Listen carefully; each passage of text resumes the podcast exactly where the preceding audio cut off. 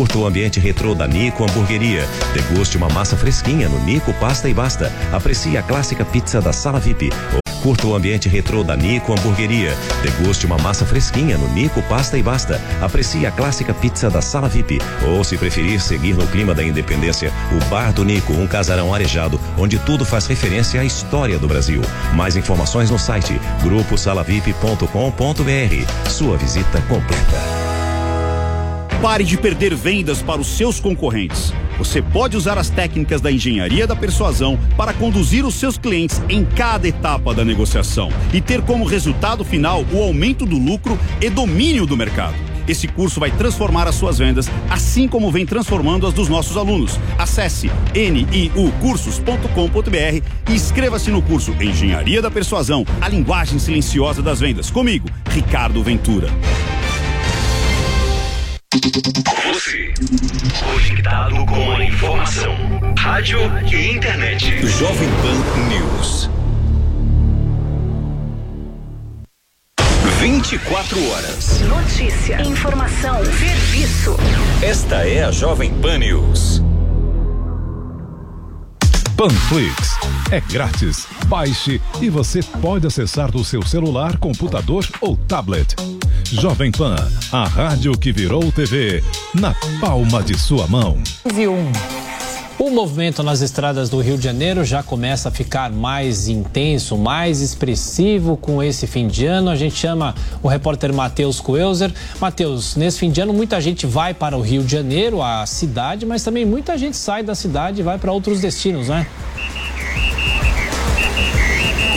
Exatamente, Thiago. Como você falou, muita gente chegando aqui no Rio de Janeiro, muitos turistas, rodoviária praticamente cheia, mas o principal destino de quem sai aqui do Rio de Janeiro é São Paulo.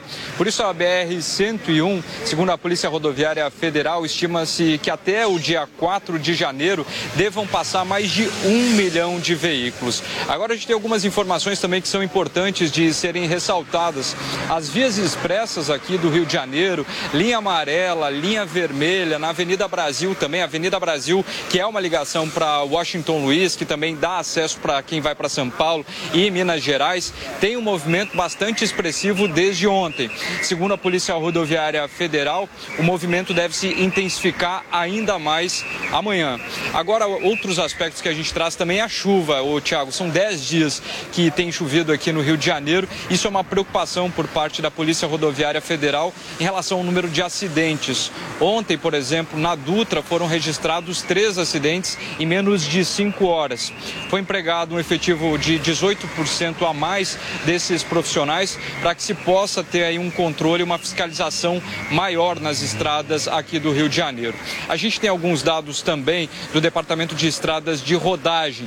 Estima-se um volume médio diário de carros acima de 80 mil, Tiago, e nessas vias que são concedidas. Na Rota 116, por exemplo, o tráfego é de 120 mil veículos entre o dia 29 e 2 de janeiro.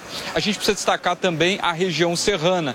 A região serrana também é um período em que a gente tem os turistas chegando para esse local e também para a região dos lagos e na Costa Verde, nesses locais onde temos as praias famosas, Búzios, temos ali também a praia também de arma, armação de Búzios, tem Arraial do Cabo, nesses locais também se tem uma presença de muitos turistas. Inclusive a gente tem a informação de que 96% dos hotéis já foram ocupados. Aqui no Rio de Janeiro, depois do último balanço revelado pela Polícia Rodoviária Federal, é que os principais acidentes têm correlação com as pessoas que não fazem a utilização do cinto de segurança e imprudência no momento em que fazem ultrapassagens indevidas. A movimentação a gente vai continuar acompanhando. Tiago, esse número da BR-101, com mais de um milhão de veículos, é extremamente elevado, inclusive mais elevado que o período do ano ano passado de Réveillon e as autoridades, a Polícia Rodoviária Federal, vem falando sobre a necessidade das pessoas prestarem atenção no momento de circularem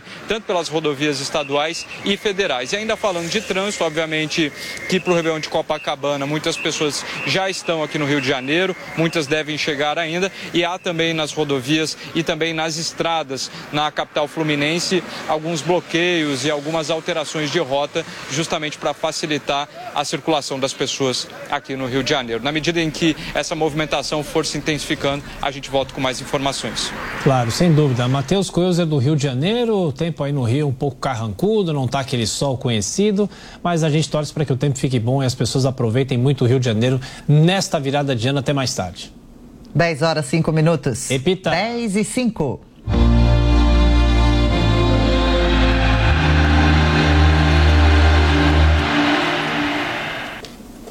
O documentário Pelé Eterno de 2004 mostra a trajetória do rei do futebol através de raras imagens de arquivo e entrevistas. O longa foi criado e dirigido por Aníbal Massaini Neto. A gente acompanha agora um trecho da entrevista. Massaíne, quando você foi fazer a pesquisa, obviamente, do filme, isso inclui uma pesquisa sempre muito cuidadosa, uh, e para retratar um sujeito com a competência do Pelé, com o tamanho do Pelé, com tanta coisa para ser contada, como é que foi justamente para separar um trecho? O que, que você julgou mais importante naquele momento? Ou seja, é o tamanho, a história do corte, né? Porque é difícil, a história do Pelé é gigantesca. Bem, foi uma tarefa árdua de exatamente cinco anos de realização. Isso precedido por uma intenção inicial anterior de realizar esse mesmo filme quando ele ganhou o título de o atleta do século, que há pouco vocês mencionavam. É, mas naquela época nós, infelizmente, chegamos à conclusão de que nós não dispunhamos de muitos materiais diferentes para fazer um filme com uma ambição maior, como tínhamos. Aí, já no, na virada do, do século, em 1999 para 2000, a gente retomou o projeto. E, nesse momento, já a tecnologia nos favorecia um pouco mais, é, fazendo com que a gente pudesse trans, trazer imagens de outros suportes como por exemplo de videotapes, etc., e promover um restauro nessas imagens mais antigas que as qualificassem para ser utilizada no, no, no, projeto que nós tínhamos. É, nós trilhamos vários caminhos. É, no início é sempre uma, uma, uma, uma atração pelos gols, pelas jogadas de grande, grandes efeitos, mas isso o Pelé tem em grande quantidade. E nós então fomos trabalhando, ajustando, ajustando o filme e, e concluímos esse trabalho em 2004. É, com a ajuda dele, com a parceria dele, com a, a proximidade dele, felizmente nós já mantínhamos uma relação fraternal de muito tempo e, enfim, é, utilizamos até muito dos nossos tempos de é, de lazer, de diversão, para estar tá conversando sobre certas coisas e assim chegamos ao resultado que felizmente foi muito satisfatório, não só no Brasil como em, em vários outros países, com uma acolhida fantástica. É, primeiro, eu quero cumprimentar o Massaini e dizer que o documentário dele, que é o Pelé Eterno, é o melhor documentário do Pelé. Lá estão, sem dúvida nenhuma, não só os gols conhecidos, que nós conhecemos e estamos cansados até de ver, mas muitos gols que eram praticamente inéditos, porque o Massaini foi revirar as cinematecas, foi até a Colômbia para encontrar aquela imagem de quando um juiz expulsou o Pelé, só que a torcida acabou expulsando o juiz para o Pelé voltar em campo, né? Então, o, o documentário é, é fantástico e é incrível. E o Nesse documentário, ele recria dois gols antológicos do Pelé. Um marcado em 59 contra o Juventus, o goleiro do Juventus era o mão de onça, que o Pelé dá três, quatro chapéus no adversário.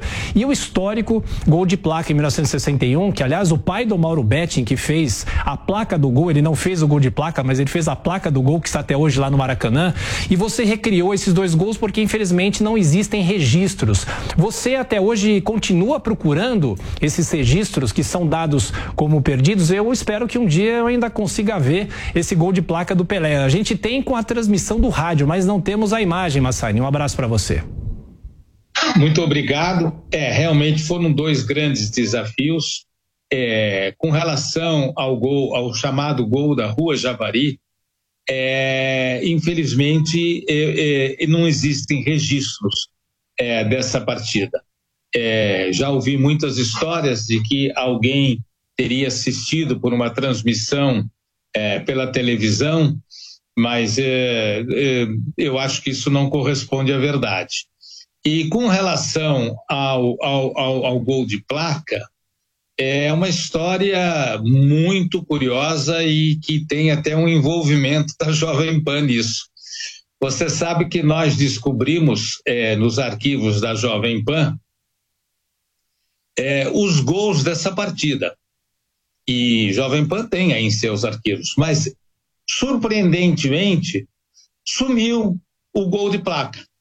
Existem os outros dois gols da partida, é, dois não, três na verdade, são mais dois do Santos e um do, do Fluminense.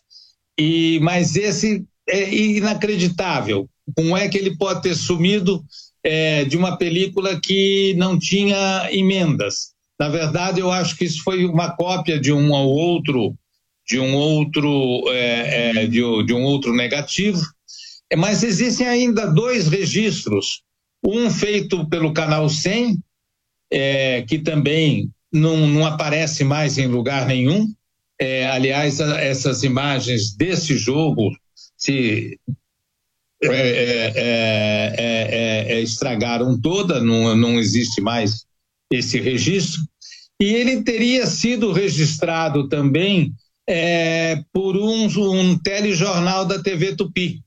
Consta até que figurou é, num documentário sobre a da música popular brasileira chamada o samba o, o, chamado o samba que começou assim. Pois é, então seriam três fontes que registraram esse gol e que inexplicavelmente eles sumiram dessas três matrizes. Massaíne, rapidamente, como é que é recriar um lance como esse? Porque, obviamente, eu me lembro de cronistas esportivos dizendo que todo mundo que diz que viu esse gol na Rua Javari não cabia na Rua Javari. Ou seja, tem muita gente que conta porque ouviu falar. Obviamente, não dá para caber todo mundo no campo do Juventus, aqui na Zona Leste da cidade de São Paulo. É verdade, é verdade. Você já ouviu essa história também? É engraçadíssima, né? muito, né? Porque muito. Tem que ter 40 muito. mil pessoas e, ali e não cabe vou, 40 mil, vou né? cometer uma inconfidência. Ah o ex-governador, querido amigo Mário Covas, insistia em, em, afirmar que tinha visto na televisão também. Eu dizia, mas governador, eh, nós pesquisamos isso tudo, eu acho. Bom, é, primeiro que temos que salientar é, que em 1959 não existia ainda o videotape, hum. que surge em 1962, não é? Então, Pode ser, mas eu nunca soube que essa partida tivesse sido te televisionada. Aí o cineasta Aníbal Massaini, entrevista completa no Panflix.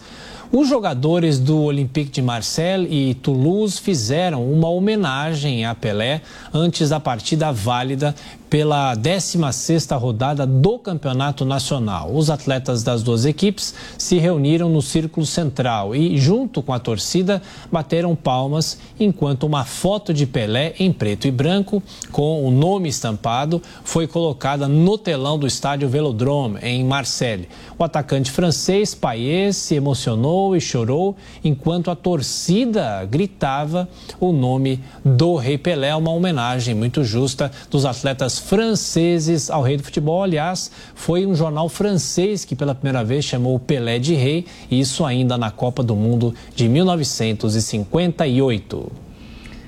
Bom, a reportagem a seguir de Guilherme Silva vai mostrar como o Rei Pelé foi considerado maior de todos os tempos. Ídolo do Santos, três vezes campeão mundial pela seleção brasileira e fez 1.282, três gols. Existe uma discussão em toda a carreira no campo. Confira agora.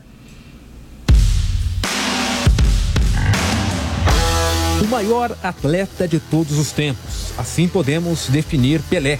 O craque sempre se destacou no futebol desde pequeno. Passou por algumas equipes amadoras e aos 11 anos foi descoberto pelo jogador Valdemar de Brito, que o convidou para a sua equipe que estava se formando no Atlético de Bauru. Após um tempo, Valdemar percebeu todo o talento de Pelé e o levou para o Santos Futebol Clube, um time bem maior que poderia lhe dar outras oportunidades. Pelé chegou ao Santos através de Valdemar em 1956, que acreditava tanto no sucesso do Edson que afirmou ao clube que ele seria o melhor jogador de futebol do mundo. e, claro, não errou. Um mês após sua chegada no clube, realizou a sua primeira partida profissional contra o Corinthians de Santo André. E o Santos ganhou de 7 a 1. O rei do futebol entrou já no segundo tempo da partida e fez o sexto gol. Aos 16 anos, ficou conhecido nacionalmente. Um ano depois de entrar no Santos, ele já era o titular do time e artilheiro do Campeonato Paulista, sendo o mais jovem até hoje que marcou 36 gols. O Rei Pelé atuou no Santos de 1956 a 1974. Neste período, o time conquistou 10 títulos estaduais e seis campeonatos nacionais, além de duas Libertadores e dois Mundiais de Clubes. O Santos era uma das melhores equipes de todos os tempos. Atraiu a atenção internacional para o torneio. Então, em 1962, o time venceu o bicampeonato contra o Penharol do Uruguai, se tornando o primeiro time brasileiro a conquistar este título. Já em 1963, com apoio de Coutinho, venceram o torneio novamente, só que desta vez contra o Boca Juniors da Argentina. Após 10 anos no Santos, Pelé foi convocado para a seleção brasileira para disputar o atual Super Clássico das Américas, uma competição entre Brasil e Argentina. Aconteceram duas partidas, uma no Maracanã, onde a Argentina venceu por 2 a 1 gol esse marcado por Pelé, e a outra partida ocorreu no Pacaembu, no qual o Brasil foi campeão por 2 a 0, sendo um gol de Pelé e outro do Mazola. Primeiro título de Pelé com a seleção brasileira.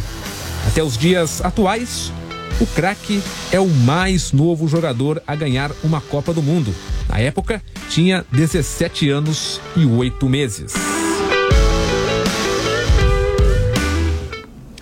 Bom, e as homenagens não param. O Vaticano postou no Twitter uma homenagem ao rei do futebol, Pelé. A publicação tem a seguinte legenda, abre aspas, o rei, dois papas e dois santos, fecha aspas.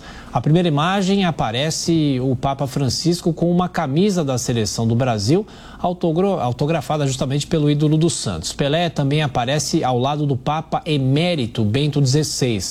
João Paulo II e Paulo VI, que já lideraram a Igreja Católica, foram beatificados e Pelé se encontrou com todos esses papas. E temos as imagens mostrando esses encontros históricos do rei do futebol, sempre recebido com honras de Estado por todos os outros chefes e também pelos chefes da Igreja Católica. Claro, imagine então um jogador de futebol de 17 anos se tornar campeão mundial pela seleção do seu país, ser artilheiro e ainda ser considerado o rei do futebol. Pois esse foi o Pelé quando chamou a atenção do mundo na Copa de 1958. A gente confere agora como começou o estrelato do melhor jogador de todos os tempos. Daqui a pouquinho, numa reportagem especial que quem fez para a gente foi o Márcio Reis. Antes disso, a gente estava aguardando, a gente vai ao vivo acompanhar um pronunciamento prometido e agora então se consolida do presidente Jair Bolsonaro, que já começa,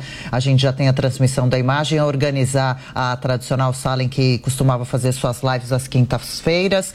É, começa então a fala do presidente Jair Bolsonaro nessa sexta-feira, às 10h18 da manhã. De aqui, que está de recesso, né? Está de férias há um rodízio entre servidores, quem pega as férias mais próximo do Natal, uma folga mais próximo do Natal, mais próximo do Ano Novo, e vem colaborando conosco aqui. A nossa última live desse ano foi no final de outubro, na quinta-feira. Queria fazer essa live ontem, mas tive é, problemas técnicos aqui. Então resolvemos fazê-la agora pela manhã. Qual o objetivo dessa live aqui? Né? É a última do ano é, prestar contas e depois entrar na questão política atual do nosso Brasil. Que todo mundo sabe que o que está acontecendo. O que a gente quer com isso aqui? A gente quer mostrar o que fizemos, mesmo com pandemia, com guerra, a crise de falta d'água enorme no ano passado, com praticamente toda a imprensa contra a gente, batendo 24 horas por dia ao longo de quatro anos. Tá? Também certas medidas judiciais contra a gente. Né? Mas nós vencemos aí esses, esses quatro anos com um saldo bastante positivo que pese os problemas que nós tivemos. Nenhum chefe de Estado, que eu tenho conhecimento aqui no Brasil, enfrentou algo parecido com isso. Se bem que isso foi enfrentado pelo mundo todo, questão da pandemia e da guerra desse ano lá no, no outro lado é, do mundo. Isso influencia na vida de todo mundo. Então todo mundo sofre, por exemplo, além das mortes, obviamente, que são irrecuperáveis. Mas vamos lá. Tivemos umas eleições em 2018, tá? com o segundo turno, nós fomos vitoriosos no segundo turno. Havia uma mobilização enorme né, a nosso favor. Eu praticamente não fiz campanha de 6 de setembro até final de outubro, que estava hospitalizado ou em convalescença em casa.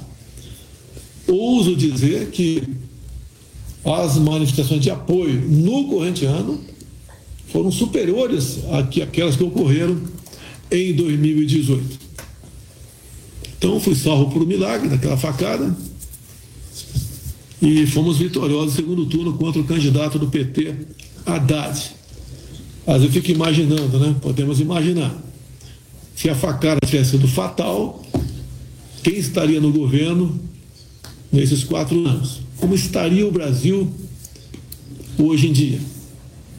E olha só, a facada que eu recebi foi de um, do ex-filiado ao PSOL, que é um partido que é satélite ao PT. E a imprensa não bateu em cima disso. Não levou para a questão ideológica, né? Não falou psolista, petista, de esquerda. Hoje em dia, se uma pessoa aí comete um deslize, um crime, né? ou faz algo reprovável pela sociedade, ou no que está de acordo com as leis, é bolsonarista. Tá? É bolsonarista. Você lembra durante a campanha, aquela tragédia lá em Foz do Iguaçu, onde uma pessoa mata a outra. E daí, bolsonarista, né? Eu tive aqui com, em Brasília com um dos familiares, conversamos sobre o episódio lamentável sobre todos os aspectos, nada justifica o que aconteceu ali. Né? Como nada justifica aqui em Brasília essa tentativa de um ato terrorista aqui na região do aeroporto de Brasília. Nada justifica.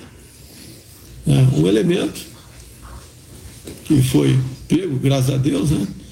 Ideias que não, não coadunam com nenhum cidadão. Agora, massifica em cima do cara com bolsonarista o tempo todo. É a maneira da imprensa tratar.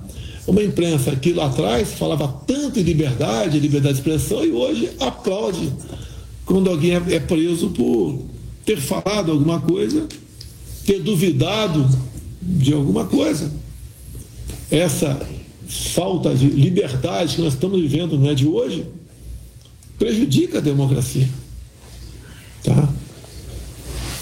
Isso daí, no futuro, se continuar, vai pegar todo mundo. Nós sempre lutamos por democracia, por liberdade, por respeito às leis, respeito à Constituição. Né? Eu passei quatro anos, além de trabalhar, obviamente, juntamente com os meus ministros, mostrando a importância da liberdade para a democracia. O oxigênio da democracia é a liberdade, em toda a sua plenitude. E a gente vê, a gente não precisa de mais leis. Está o artigo 220 da Constituição que fala claramente o que é a liberdade, a liberdade de expressão. Infelizmente, né, alguns aí não, não entendem o que é isso. Milhões outros, tá? Aplaude até quando alguém perde a sua liberdade. Eu lembro durante meus quatro anos que eu não deixei de arrastar multidões pelo Brasil, não foram só motocicletas, não, foram encontros também. De vez em quando um chegava no canto, mas presidente, a liberdade é igual o sol, está aí brilhando para todo mundo.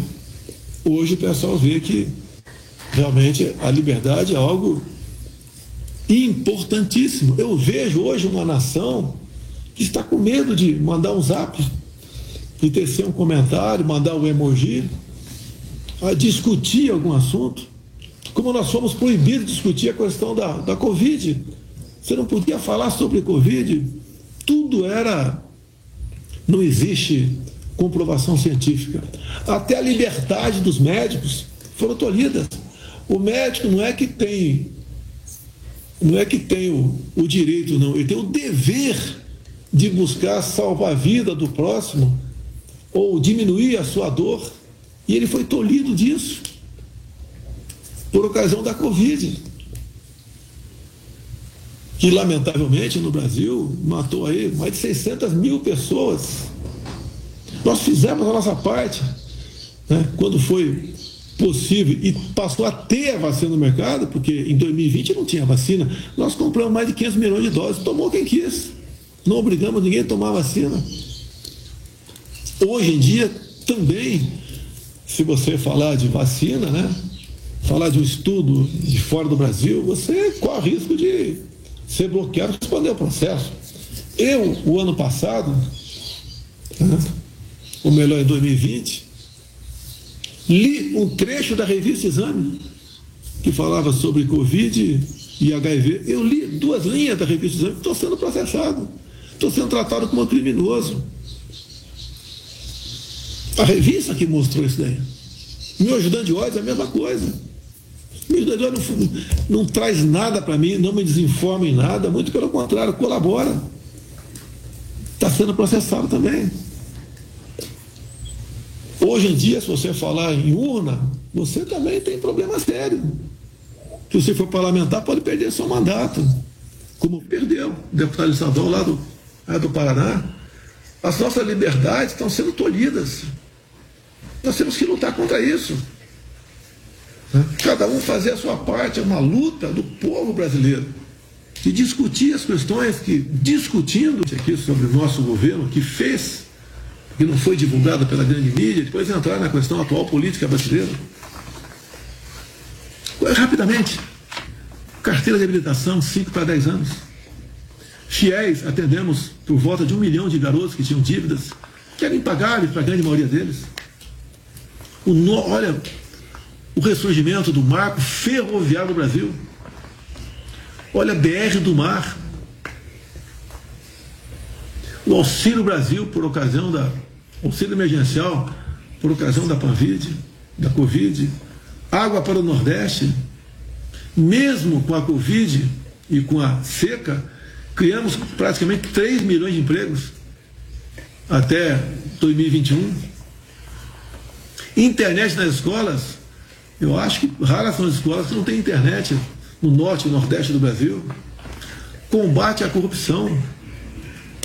A Petrobras chegou a se endividar em 900 bilhões de reais. Porte de arma para o homem do campo. Levamos a paz para o campo. O nosso decreto de armas, que agora estão dizendo que vão ser revogados, foi um dos responsáveis, uma das ações responsáveis, por passar de 60 mil mortes por ano para 40 mil. Então isso dá uma redução de 30, 30% mais ou menos, 30 e poucos por cento. Todo mundo aqui disse que ia combater a violência. Nós combatemos também com isso, além de recursos do Ministério da Justiça, para todas, todos os governadores, sem exceção, não interessa se o governador era do PC do B ou de outro partido qualquer, todos ganharam recurso nosso.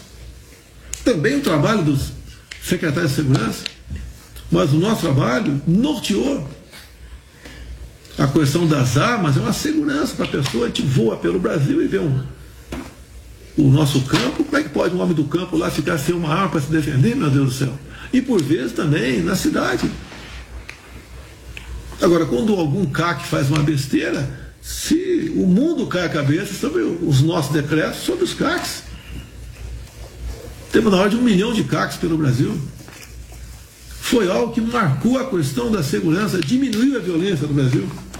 O nosso apoio ao agronegócio é muito o que fala aqui, mas o agro abate recorde também por, por iniciativa deles, né, pela vontade, pela maneira como eles se dedicam à questão do agro, se aperfeiçoando, se modernizando. O agro é praticamente independente hoje em dia, precisava apenas de um governo que não atrapalhasse, e nós não atrapalhamos. Olha a questão do MST. Raras foram invasões de terra no meu governo. Agora já estão botando as manguinhas de fora, né? E já temos visto invasões pelo Brasil. E como é que nós seguramos o pessoal do MST? Não foi pela força, foi titulando. Demos 420 mil títulos para o pessoal que estava ali na, em assentamentos, que era a massa, a força do MST. A desoneração da folha para 17 categorias pelo Brasil. Nós, quanto mais diminuímos impostos, né, ou desoneramos, nós arrecadamos mais. Nós diminuímos em um terço o IPI de 4 mil produtos. Isentamos ou diminuímos os impostos de importação de alguns poucos produtos, mas fizemos isso e passamos a arrecadar mais. Mantivemos a política de isenção de IPI de táxi, entramos aí, táxis deficientes, colocamos aí, agregamos os deficientes auditivos.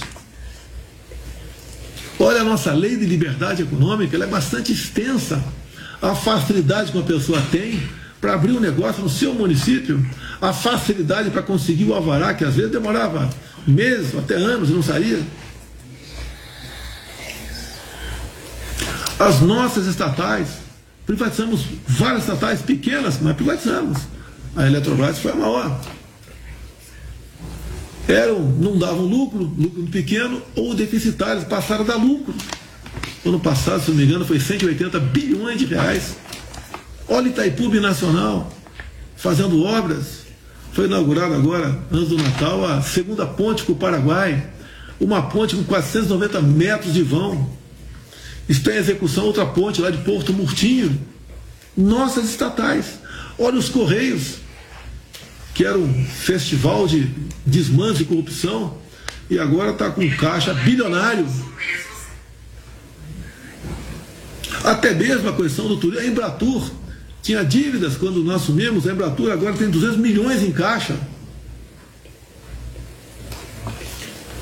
Avançamos nossa entrada na OCDE. Temos mais um colégio militar em São Paulo, são 14 agora. Temos mais de 100 colégios cívicos, colégios cívicos militares pelo Brasil, onde os pais lutam para botar seus filhos lá. A violência, o consumo de drogas e outras coisas entre esses jovens diminuiu assustadoramente, dada a disciplina adotada nas escolas, além da, da nota da garotada. Quem diria, faltava água em Bagé, Rio Grande do Sul, a gente não sabia disso. O prefeito nos procurou e está lá o exército construindo a barragem de Bagé. A gente, quando fala em falta d'água, a gente pensa no Nordeste, né? No Nordeste nós concluímos essa, a obra da transposição. A Lei Rouanet, nós não acabamos com a Lei Rouanet, apenas passamos a atender muito mais gente do que pouca gente com muito recurso. Fizemos uma, uma verdadeira revogação nas normas regulamentadoras que levavam pânico ao empresariado, ao homem do campo, né, por ocasião das visitas daqueles que iam ver como é que estava o trabalho das pessoas nessas áreas. Olha a nossa escolha técnica de ministro. Durante meu tempo todo eu falava, compare os meus ministros com os ministros de governos anteriores. Agora, compare os nossos ministros, ainda temos, né, com os indicados do nosso opositor. Resgatamos, colaboramos para resgatar o patriotismo no Brasil. A bandeira verde e amarela passou a tremular pelo Brasil todo. O respeito à família. Nada de querer mexer na questão da tradição familiar nas escolas. Deixa aquela, aquela garota, quando atingir a maioridade, escolher o seu destino nós respeitamos e buscamos ali cada vez mais respeitar a criança em sala de aula. Olha a prova de vida para os idosos. Hoje o idoso não tem que sair de casa sem sua prova de vida. 33% de reajuste no piso da educação. O pessoal da agricultura familiar, aquele que leva realmente a comida para as feiras, para nossa casa, passamos o DAP, né? A declaração de apoio ao Pronaf de 20 para 40 mil reais.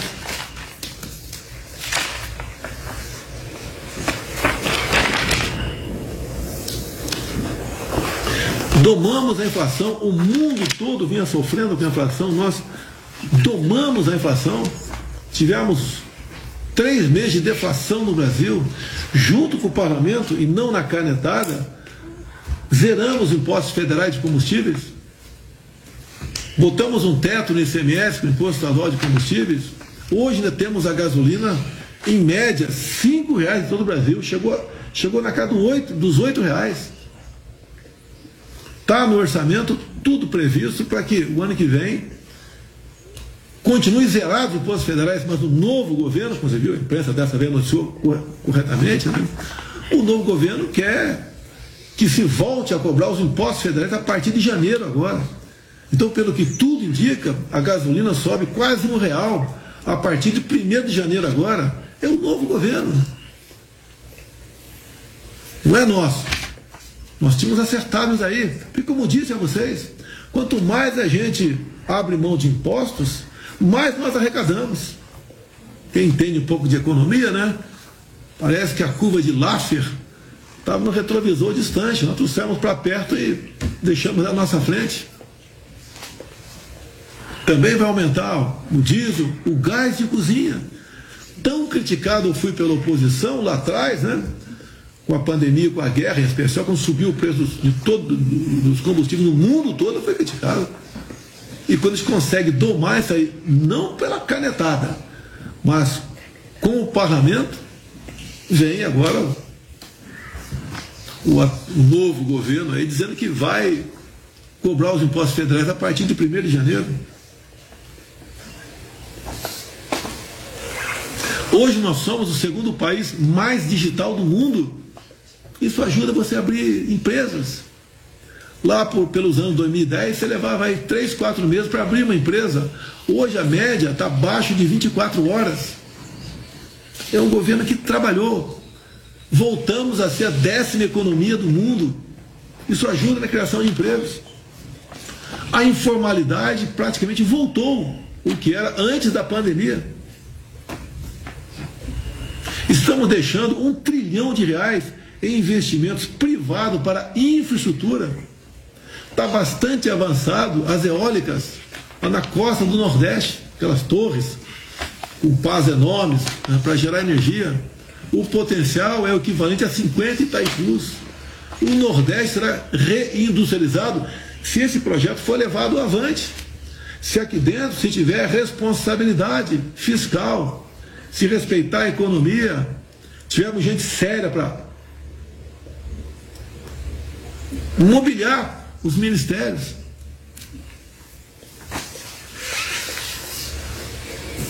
Antes de passar ao assunto atual, né, não quero alongar na minha live, lamentar aí o passamento do Rei Pelé no dia de ontem.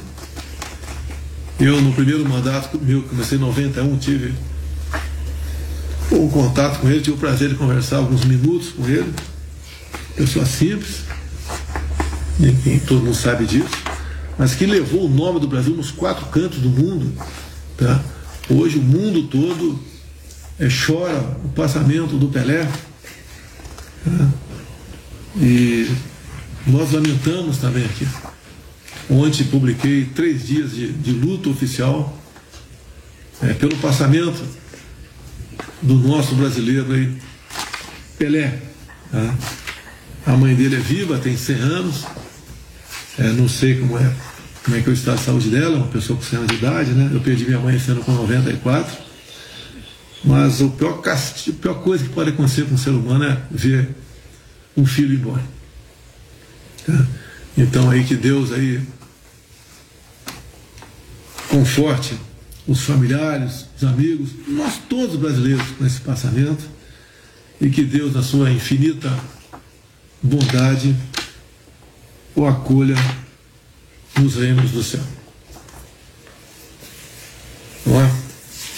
Vou dar rápido agora, a segunda parte né, da live. Como eu disse aqui, o voto você vê pelas ruas. Quem já disputou a eleição ou acompanhou a eleição, quem não leva para as ruas não tem voto. Por nós levamos multidões para as ruas. Não só fisicamente ali, pessoas na frente. Nunca gastamos um real, um ônibus para trazer quem quer que seja para esse movimento. Fizemos motocicletas, não sei quantas, 200, 300 mil em São Paulo. Fizemos umas quase 30 motocicletas pelo Brasil. Sem custo, custo zero para nós, o povo voluntário, acreditando na gente. Movemos multidões pelo Brasil. Multidões. As esperanças né, de, de vitória eram, eram palpáveis. Veio o programa eleitoral gratuito, fomos massacrados com mentira da outra parte, como vai acabar com o 10 terceiro, não vai ter mais hora extra. Acusações absurdas. Lá a questão das rádios também. Tinha mais espaço para um candidato do que para outro. Tivemos também ali certas medidas adotadas pela lei eleitoral que ninguém que ninguém conseguia entender. Tá, foi proibido fazer live em casa. Então tivemos problemas. Foi uma campanha imparcial? Obviamente que não foi imparcial. Foi parcial. E tivemos então os resultados, né? No segundo turno, 50,9 contra 40,1. Ah, se você duvidar da, da urna, você está passível de responder processo. Isso é crime. Mas tudo bem, não vamos duvidar das urnas aqui. O partido nosso entrou com uma petição para que fosse ajustado algumas coisas, né? tirado dúvidas e, em vez do TSE vem para cá, discute, no dia seguinte indeferiu, arquivou e deu uma multa de 22 milhões de reais ao nosso partido. Bem, o que acontece? Qualquer medida de força sempre é uma reação. Você tem que sempre buscar o diálogo para resolver as coisas. Você não pode dar um soco na mesa e não se discute mais esse assunto. É isso tudo trouxe aí uma massa de pessoas para as ruas protestando. Desde o dia seguinte do resultado das eleições. E essa massa atrás de, de segurança foi para os quartéis. Eu não participei desse movimento. Eu me recolhi. Porque eu acreditava e acredito ainda que fez a, coisa certa de não falar sobre o assunto para não tumultuar mais ainda. A imprensa sempre ávida para pegar uma palavra errada minha, né, uma frase fora de contexto, para criticar. Então, o que houve pelo Brasil foi uma manifestação do povo, que não tinha liderança, não tinha ninguém coordenando, já eu sou líder desse movimento. Não tinha. E o protesto, tá? pacífico, ordeiro, seguindo a lei, ele tem que ser respeitado, contra ou a favor, quem quer que seja. Aqui em Brasília, que eu fiquei 28 anos no parlamento, que eu ouvia manifestações violentas aqui, por parte da esquerda, já vi os black blocs, vi marchas mais variadas possíveis, vi o MST invadindo o prédio público em Brasília. Nunca isso foi taxado de atos antidemocráticos, nunca. Tudo que é feito pela esquerda é bacana. Até surge um movimento aí de, de bairros invadindo supermercados. A manchete do jornal é famílias vão a supermercados atrás de cesta básica. Por lá de cá o tempo todo. Atos antidemocráticos. Até de terroristas são chamados. Não é porque um elemento que passou por lá fez besteira, todo mundo tem que, tem que, que ser aí acusado disso. Mas vamos lá. Hoje são 30 de novembro. Exato. De dezembro está prevista a posse agora dia primeiro, primeiro de dezembro. Primeiro de janeiro. Eu busquei dentro das quatro linhas, dentro das leis, respeitando a Constituição, saída para isso aí. Se tinha uma alternativa para isso, se a gente podia questionar alguma coisa ou não questionar alguma coisa, tudo dentro das quatro linhas. E sei que tem muita gente que me critica quando eu falo quatro linhas, mas eu não saí ao longo de quatro anos de mandato meu das quatro linhas. Porque ou vivemos a democracia ou não vivemos. Ninguém quer uma aventura. Agora, muitas vezes, né, dentro até das quatro linhas, você tem que ter apoios. Alguns acham que eu pega a BIC, assine, faça isso, faça aquilo. Está tudo resolvido. E repito, em nenhum momento fui procurado para fazer nada de errado, violentando seja o que for. Eu entendo que eu fiz a minha parte, estou fazendo até hoje a minha parte. Hoje são 30 de dezembro. Até hoje eu fiz a minha parte dentro das quatro linhas. Agora, certas medidas têm que ter apoio do parlamento, de alguns do Supremo, de outros órgãos, de outras instituições. A gente não pode acusar apenas um lado, né? ou acusar a mim, você que quer resolver o assunto, por vezes, você pode até ter razão, né? mas o caminho não é fácil. O que, que eu vejo desse governo que está previsto assumir domingo aí? Tá? É um governo que começa a capenga já com muita, muitas reações. A gente vê gente que votou por lá de lá e se arrependeu, dado o que está acontecendo. Vimos pessoas aí, como economista, Emílio Fraga, né? Ah, eu votei por convicção, agora estou com medo. Outras pessoas falaram algo parecido, pessoas de nome. Parte da população que votou também. Outros não, outros estão achando que está no caminho certo. Eu não quero aqui mudar a cabeça de ninguém no tocante isso aí. E nós somos responsáveis pelos nossos atos. Né? As nossas decisões não marcam, por vezes, não é só você a vida toda, marca um país a vida toda. Vocês estão vendo quem deve comparecer aqui domingo, lá na presidência, por ocasião da posse. O nome de, de chefe de Estado aqui da, da nossa região. Ah, o Maduro vai se fazer presente o Boric, Ortega. Né? Tá o Folha de São Paulo todo presente, que agora tem outro nome, né? Grupo de Weber. Né? Isso é um, é um, mau, um mau sinal. Onde esse pessoal, com essa ideologia, assumiu, o seu país ficou pior. E nós não queremos o Brasil piorando. Temos que respeitar as nossas leis, a nossa Constituição, sim, temos que respeitar. Mas podemos reagir. Podemos não. É direito nosso, ou mais que direito, é o dever nosso reagir. Qualquer manifestação, né, uma vez, como diz a lei, participa onde vai fazer a manifestação e tem as normas, participa as autoridades né, competentes, é bem-vinda. Nós não queremos o confronto, nem estimulo ninguém para ir partir para o confronto. É a pior maneira de tentar resolver o assunto. Creio, né? No patriotismo de vocês, na inteligência de vocês, na garra. Sei o que vocês passaram ao longo desses dois meses é, de protesto, sol, chuva. Sabemos perfeitamente disso aí.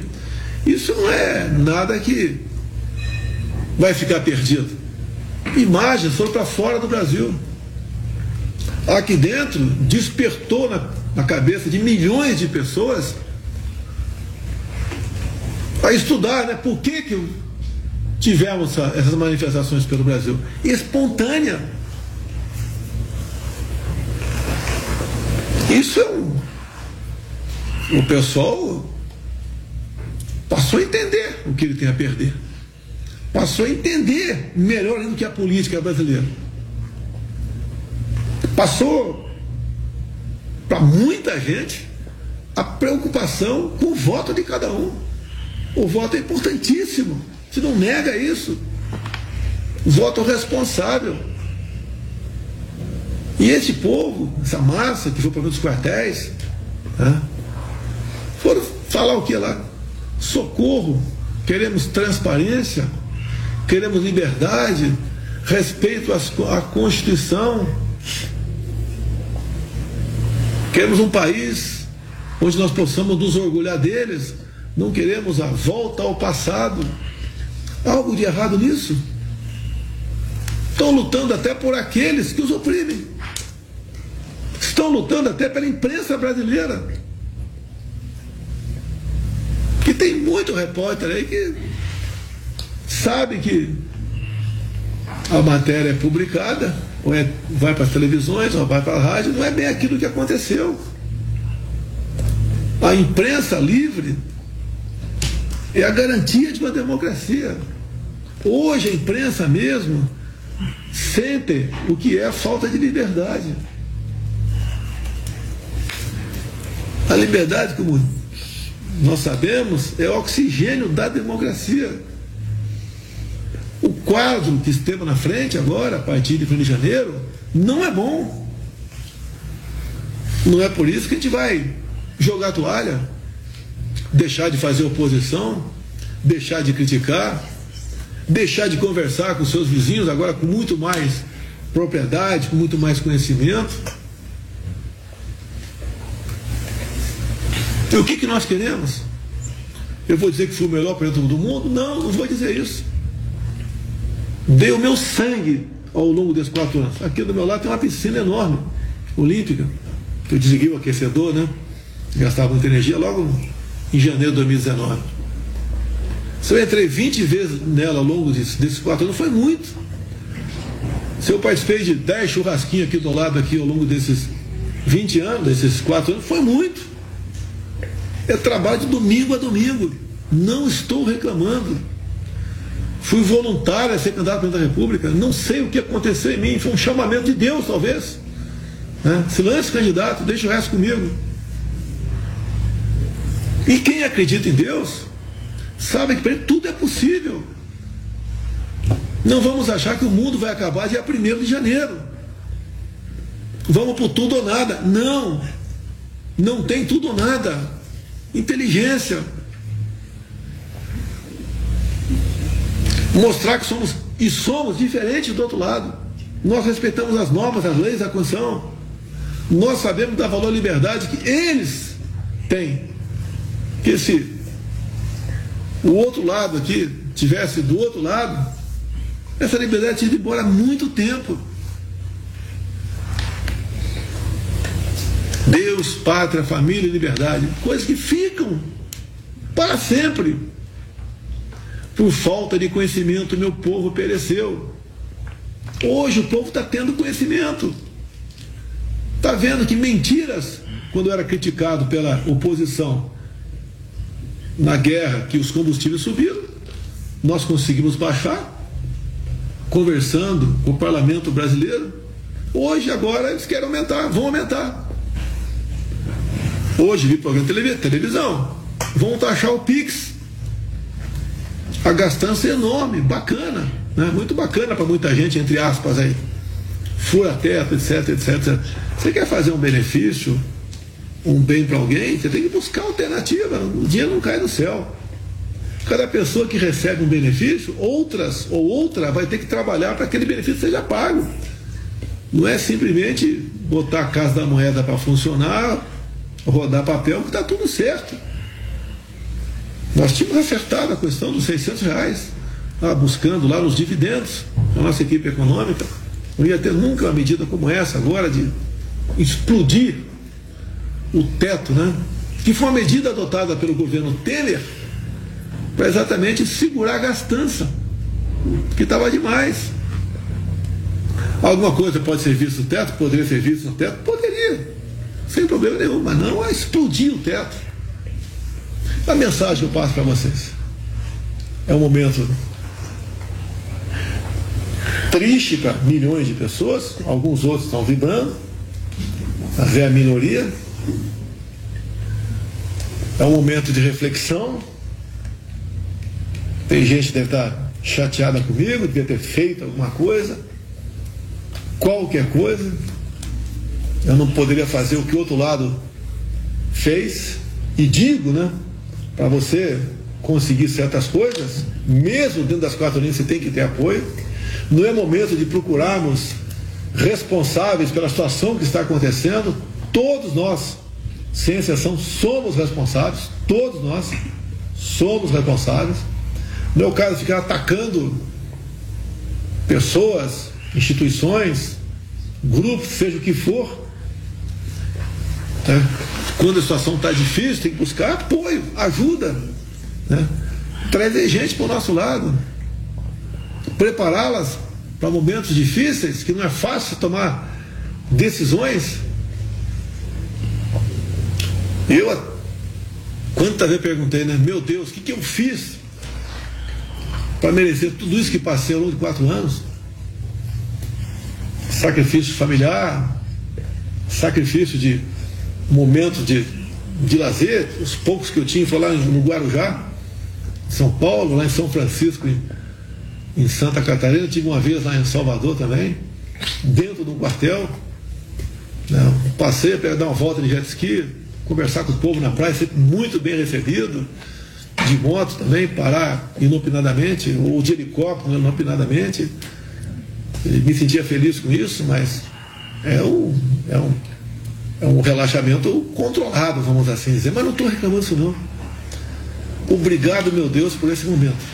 Repito, se a facada tivesse sido fatal em 2018, como estaria o Brasil hoje? Você consegue entender isso daí? Foi a mão Estamos de Deus. Estamos acompanhando a live do presidente da República, Jair Bolsonaro, 10h56 na Jovem Pan. De segunda a sexta, três em um, três em um. A cobertura completa do cenário político brasileiro. Enquetes diárias, diferentes perspectivas e as mais relevantes discussões. Três em um, comandado por Paulo Matias. É hora de debate, hora de discussão por aqui. Três em um, de segunda a sexta, a partir das cinco da tarde, na Jovem Pan News. E aí, tá embarcando no mundo de apostas esportivas e não sabe por onde começar? Então conheça o vaidebob.com. Simples, fácil e intuitivo, o site te oferece as melhores odds do mercado e tem mais. Nas redes sociais, arroba vai de Bob, você tem postagens diárias sobre as principais disputas e dicas para fazer aquela fezinha. Muita gente acha que apostar é um bicho de sete cabeças, mas agora que você tem o Vai de Bob, fica relax. Então já sabe, na dúvida, vai de Bob. Experimente o polvo provençal do Rufinos Restaurante. Uma deliciosa receita de polvo inteiro grelhado com alho e ervas de Provence. Acompanhe riso al nero de sépia. Para duas pessoas, imperdível. Rufinos Restaurante, no Itaim, Rua Doutor Mário Ferraz 377. Acesse rufinos.com.br.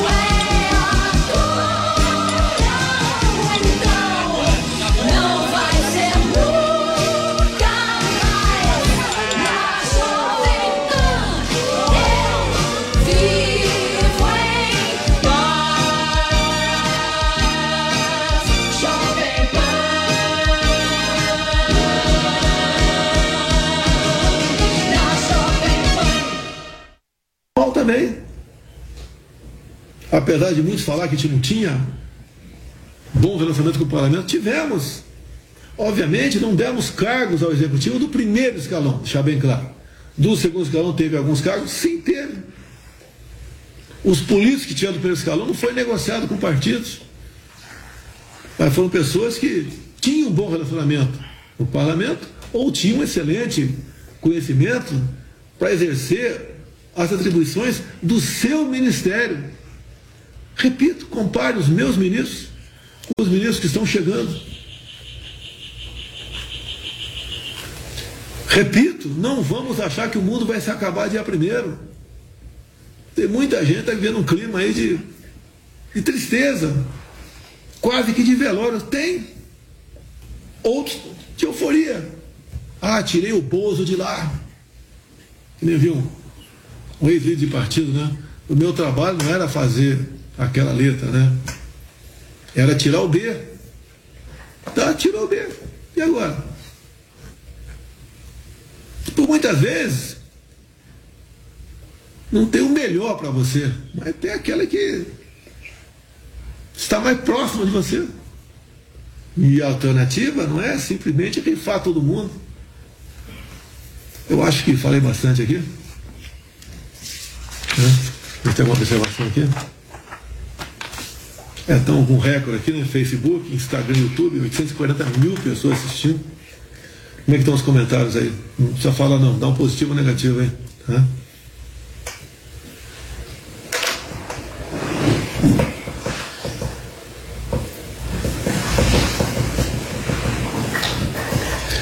E jamais esperava chegar aqui.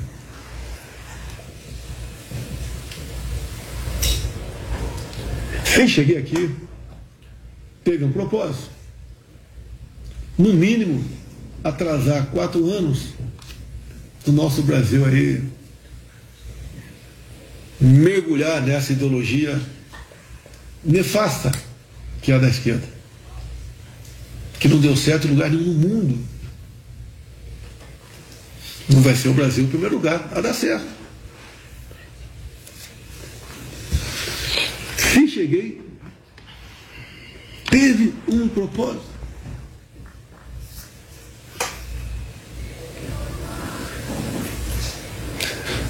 Se você está chateado, está constrangido, se coloque no meu lugar. Quantas vezes eu pergunto onde errei, o que podia ter feito de melhor, eu tenho a convicção, deu o melhor de mim.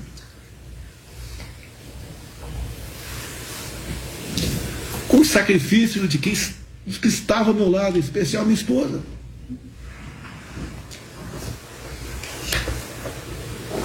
Minha filha, enteada.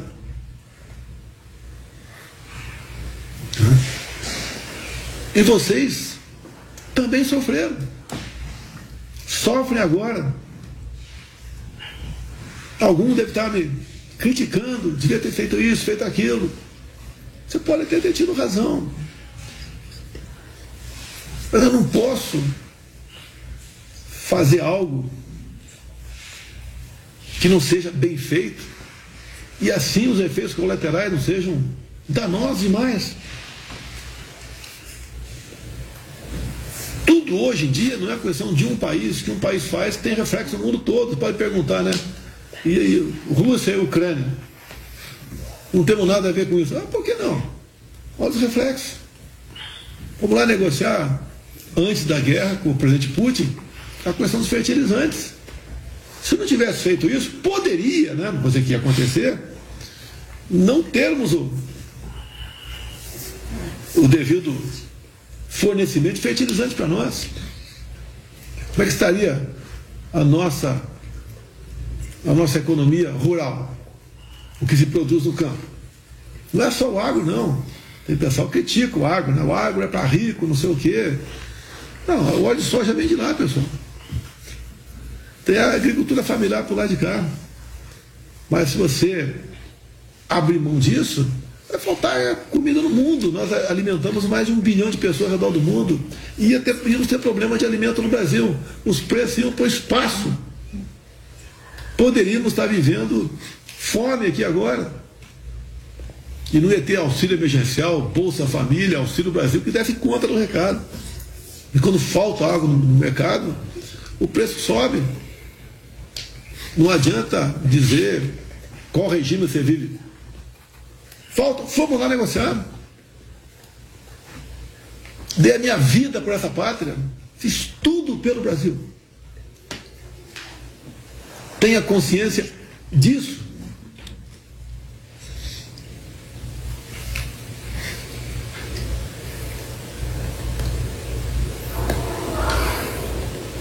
Brasil não vai se acabar dia primeiro. Pode ter certeza disso. Hoje, temos uma massa de pessoas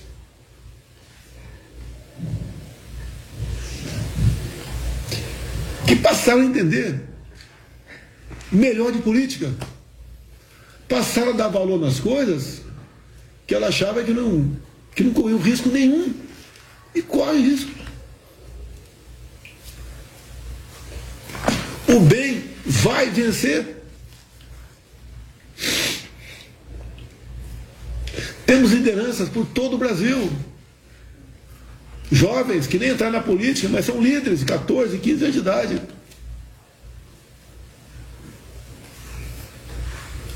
Essa garotada, esses políticos que se elegeram muitos aqui, primeiro mandato, outros reeleitos, muito boas pessoas, vão fazer a diferença. Aqueles que trabalharam contra por uma questão pessoal vão sentir o peso das consequências de políticas erradas que estão aí. O cara nem assumiu ainda e já temos problemas. Os mais humildes vão sentir aqui que quando se aumenta em quase um real o preço da gasolina, isso impacta a inflação também. Fura teto, a questão de armas, vamos revogar todos os decretos das armas. Vai voltar a violência no Brasil. Arma de fogo é, é garantia de paz. Quem quer a paz se prepara para a guerra. Se a roda da economia não rodar, vai faltar dinheiro para servidor público. Não vai ficar igual a pandemia aqui. Foi mantido o salário de vocês. Né? Se não rodar a economia, vai faltar recurso para todo mundo. Todo mundo vai sofrer, mas tenho certeza. Não vai demorar muito tempo. O Brasil vai voltar no, no eixo da normalidade, da prosperidade, da ordem, do progresso, do respeito, do amor à sua bandeira. O Brasil não sucumbirá. Acredito em vocês. Como foi difícil ficar dois meses calado, trabalhando para buscar alternativas. Qualquer coisa que eu falasse seria um escândalo na imprensa. Eu quieto, sou atacado. Tá, vamos lá. Acredito em vocês, acredito no Brasil, acima de tudo, acredito em Deus. Temos um grande futuro pela frente. Perde-se batalhas, não vamos perder guerras. Muito obrigado a todos vocês por terem proporcionado esses quatro anos à frente da presidência da República. Fui compreendido por muitos, outros não, querendo a perfeição. Vocês sabem agora a importância da união, sabem dar valor à liberdade, o respeito ao próximo, amar a família, buscar sempre a paz, a harmonia, não da boca para fora apenas, a importância para que nós possamos, nessa rápida passagem nossa aqui na Terra, vivermos em tranquilidade. Muito obrigado a todos vocês. Um abraço a todos, com muita luta, mas um bom 2023 a todos. Deus abençoe o nosso Brasil. Vamos em frente. Bom, agora 11 horas 9 minutos. A gente acompanhou aqui no Jornal da Manhã esse pronunciamento ao vivo de Bolsonaro, direto de Brasília, que começou por volta das 10 e 18 da manhã, agora quase uma hora de live. Roberto Mota conosco por aqui. Mota, a última live do presidente do ano e deste mandato. O presidente se emocionou, agradeceu por esses últimos quatro anos, tocou em diversos assuntos delicados, não foi mesmo? Eleições, a facada que tomou, a tentativa de atentado recente agora em Brasília falou sobre liberdade de imprensa e sobre, claro, as preocupações que tem agora com o novo governo. O que você achou, Mota? É, o que você destaca? Gostaríamos de ouvir os seus comentários. Eu fiz muitas anotações aqui, Adriana. Eu acho que o presidente é, fez um resumo da situação, explicou da forma que é possível nesse momento é, a sua situação pessoal e passou algumas mensagens importantes. Né? Ele começou é, fazendo uma recapitulação do que aconteceu nesses últimos quatro anos, falou sobre é, a pandemia, sobre a guerra, sobre o consórcio de mídia que ele fez oposição é, cerrada, irracional durante esses quatro anos, falou também é, das medidas judiciais, né, a grande quantidade de medidas judiciais que o seu governo teve que enfrentar, e disse que, apesar de tudo, existe um grande saldo positivo. Lembrou o atentado que ele sofreu é, na, na campanha de 2018 e, e pediu que todo mundo pensasse: se aquela facada tivesse sido fatal, quem então estaria no governo e o que teria acontecido no Brasil? Aproveitou para lembrar um ponto importante, né? A facada foi dada por uma pessoa que tinha sido filiada ao PSOL, um fato que quase não foi explorado pela imprensa. Enquanto que hoje em dia a primeira coisa que a imprensa faz quando qualquer indivíduo comete qualquer coisa errada é verificar se ele foi ou é apoiador do presidente Bolsonaro e aí classificar o indivíduo como bolsonarista. Então, ele comparou essas duas situações, né? como é que a imprensa tratou o ex-filiado do PSOL que deu uma facada nele, com qualquer pessoa hoje que comete qualquer coisa errada, é, ela já é chamada de bolsonarista e essa culpa já é transmitida para todos os apoiadores do presidente Bolsonaro. Ele falou muito sobre isso, né? sobre a, é, o fenômeno de uma imprensa que falava, passou uh, durante décadas falando sobre liberdade, mas hoje aplaude a prisão de pessoas por, pelo crime de dar uma opinião.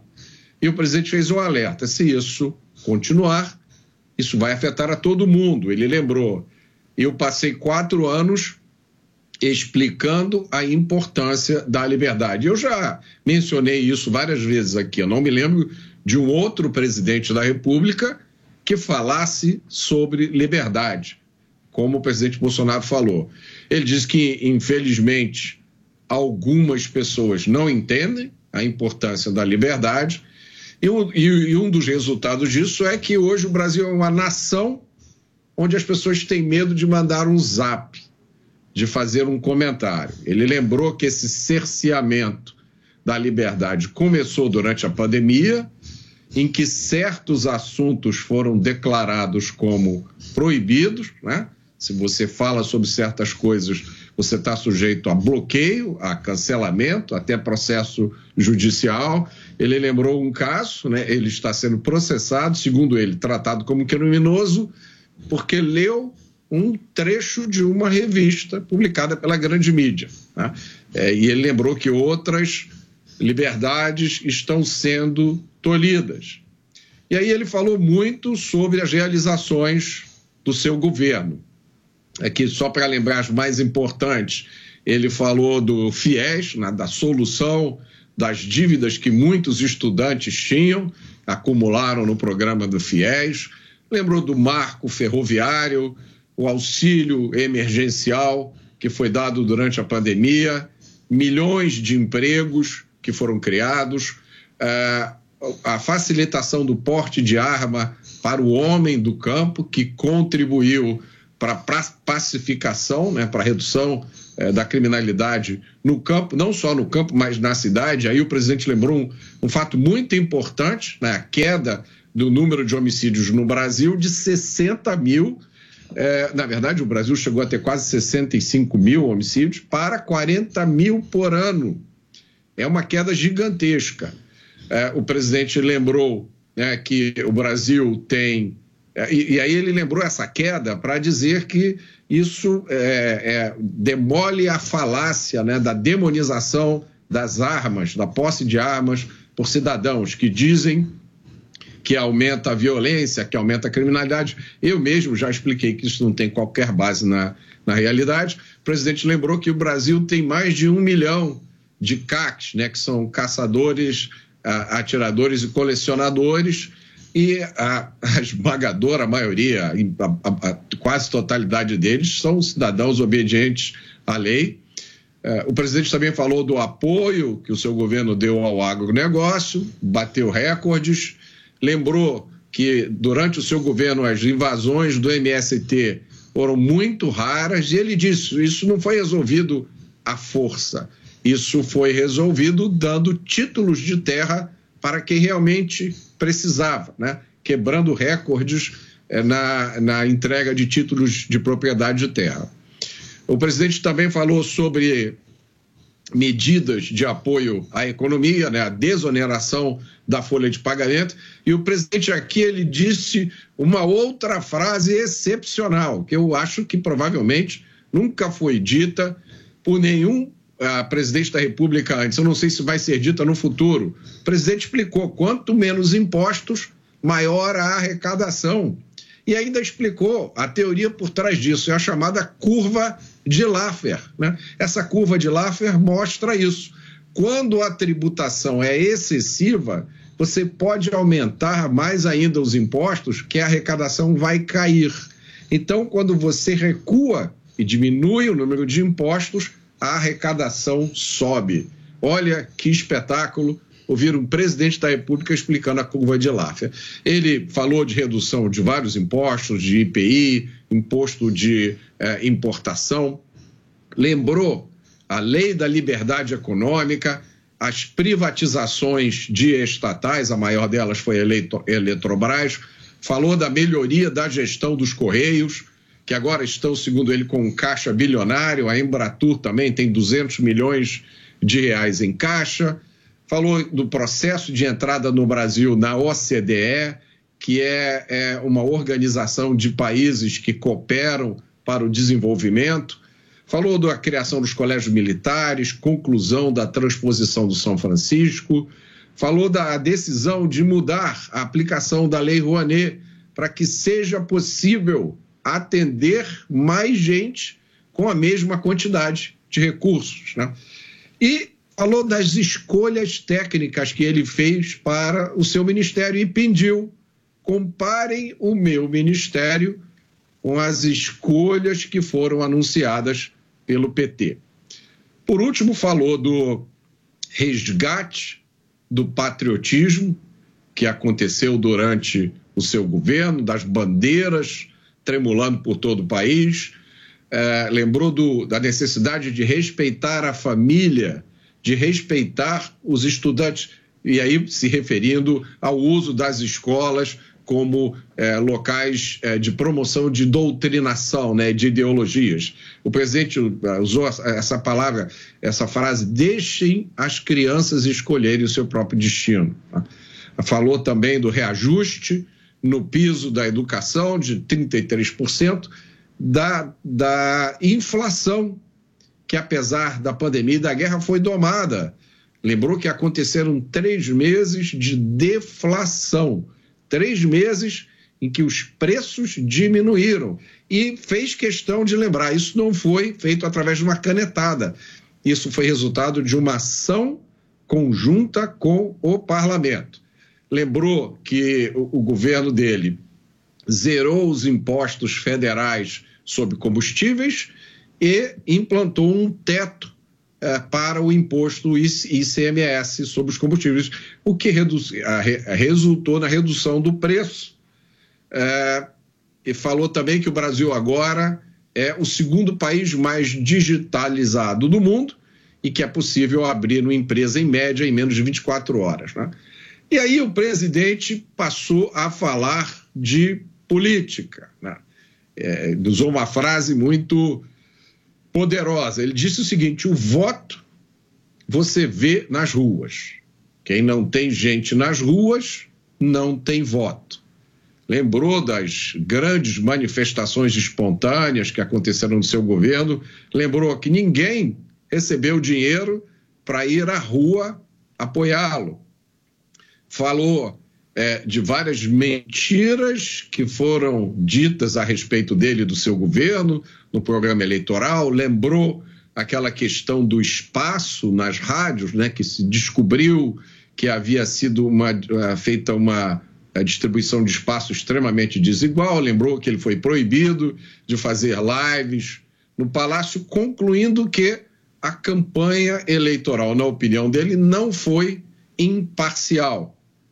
Lembrou do resultado, resultado muito apertado, resultado final. Lembrou que o seu partido entrou com uma petição uh, fazendo alguns pedidos, a petição foi indeferida e o partido foi multado. E disse que, na opinião dele, a, a dificuldade em discutir todos esses assuntos foi o que levou o povo a se manifestar. E a própria população decidiu fazer essa manifestação na frente dos quartéis. O presidente disse: Isso foi decisão do povo. Não havia liderança e nem coordenação. E ele escolheu se calar para não ser posteriormente acusado de influenciar esse movimento. Né? E aí o presidente fez observação que eu também já fiz nos últimos dias aqui, né? Ele lembrou das dezenas de atos violentos, de manifestações, de protestos violentos cometidos pela esquerda ao longo da história do Brasil. Né? e da forma leniente como esses atos foram tratados sempre pela imprensa. Nunca, eu não me lembro de nenhum desses atos ter sido chamado nem de antidemocráticos, nem de terroristas. Né? O presidente lembrou agora o que está acontecendo, essas, é, esses eventos de invasão a supermercado, uma coisa meio esquisita, né? e que, que esses eventos são apresentados pela maioria da mídia como famílias vão aos supermercados. Tá? É, e lembrou que né, esses, essas invasões aos supermercados são tratadas dessa forma, mas os manifestantes em frente aos quartéis são tratados como antidemocráticos. Né?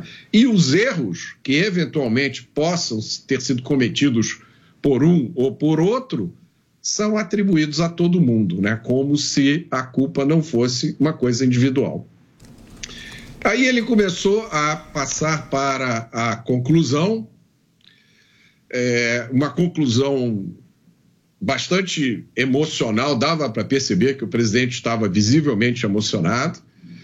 E ele disse: busquei uma saída dentro das quatro linhas, fui muito criticado por isso, mas ninguém quer uma aventura. Ele foi bem enfático em dizer isso. Tá? E ele também acrescentou: mesmo para encontrar uma solução dentro das quatro linhas, é preciso ter apoio. Aí ele disse: hoje é dia 30 de dezembro, até hoje eu fiz a minha parte dentro das quatro linhas, mas mesmo dentro das quatro linhas, certas medidas precisam de apoio do parlamento, dos tribunais, de outras instituições. Ele disse: olha, o governo que promete assumir né, em breve já começou capenga. Lembrou que muitas pessoas já declararam arrependimento de ter apoiado o governo. E, e lembrou, somos, nós todos somos responsáveis por nossos atos. E disse uma frase muito importante: certas decisões não marcam só a nossa vida, elas marcam o país pela vida toda. Chamou atenção para algumas presenças é, é, que vão estar aqui no Brasil no futuro próximo. Lembrou do ditador da Venezuela, Maduro, e lembrou do ditador da Nicarágua, Ortega, que estarão aqui presentes em solo brasileiro, e disse isso aí é o pessoal do Foro de São Paulo, que agora parece que mudou de nome, né? O Foro de São Paulo. O presidente disse que é preciso respeitar a Constituição, e aqui ele falou com muita calma, com muito cuidado.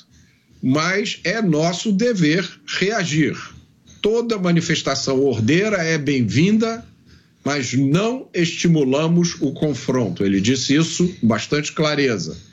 Ele disse: Eu creio na inteligência e no patriotismo de vocês, sei o que vocês passaram, ficaram muitos dias debaixo do sol e da chuva, mas isso não será em vão, porque essas imagens chegaram ao exterior.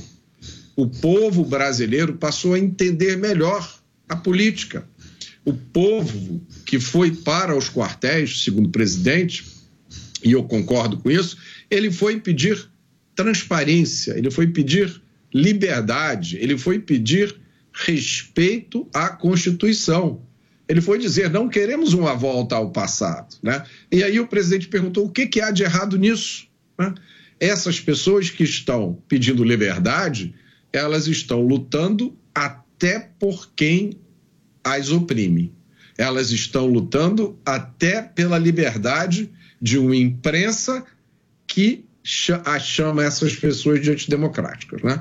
É, aí o presidente observou que o quadro, a partir de 1 de janeiro, não é bom, mas mandou uma mensagem muito firme: não é por isso que devemos jogar a toalha, não devemos desistir. Ele disse: Eu dei meu sangue, trabalhei de domingo a domingo, não vamos achar que o mundo vai acabar dia 1 de janeiro não vamos para o tudo ou nada, porque nós somos diferentes deles. Se fôssemos iguais a eles, a liberdade já teria acabado há muito tempo, mas nós somos diferentes deles.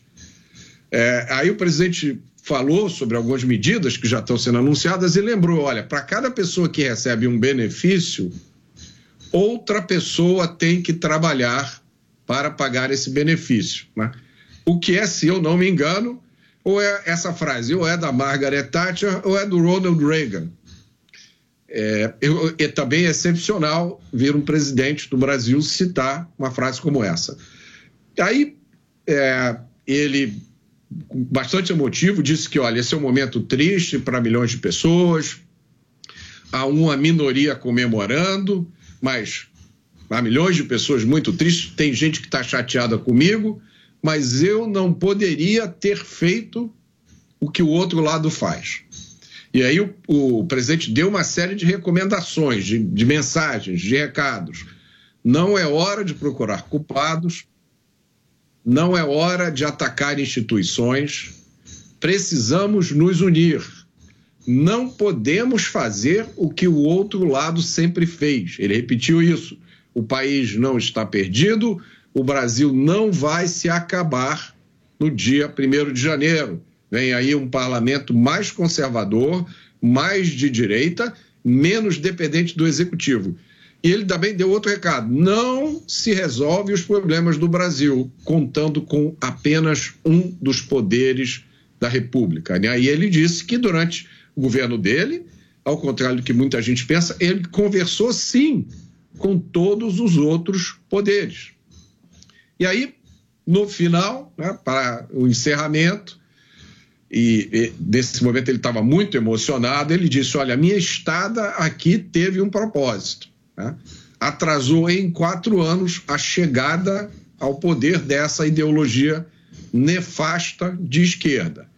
Ele disse: se você que está me escutando está chateado, se coloque no meu lugar falou do sofrimento da esposa, do sofrimento da, da filha dele, do sofrimento de milhares, de milhões de pessoas por todo o Brasil. É, mas ele disse: nós não podemos fazer algo cujos efeitos colaterais sejam danosos demais. Ele lembrou das repercussões internacionais de tudo que acontece no Brasil e ele disse: fiz tudo que podia, dei minha vida pelo Brasil, repetiu: o Brasil não vai se acabar no dia primeiro, porque o Brasil agora tem uma massa de pessoas que entendem de política. Há novas lideranças por todo o Brasil E aí ele mandou uma mensagem de esperança. Não vai levar muito tempo para o Brasil voltar ao eixo da normalidade.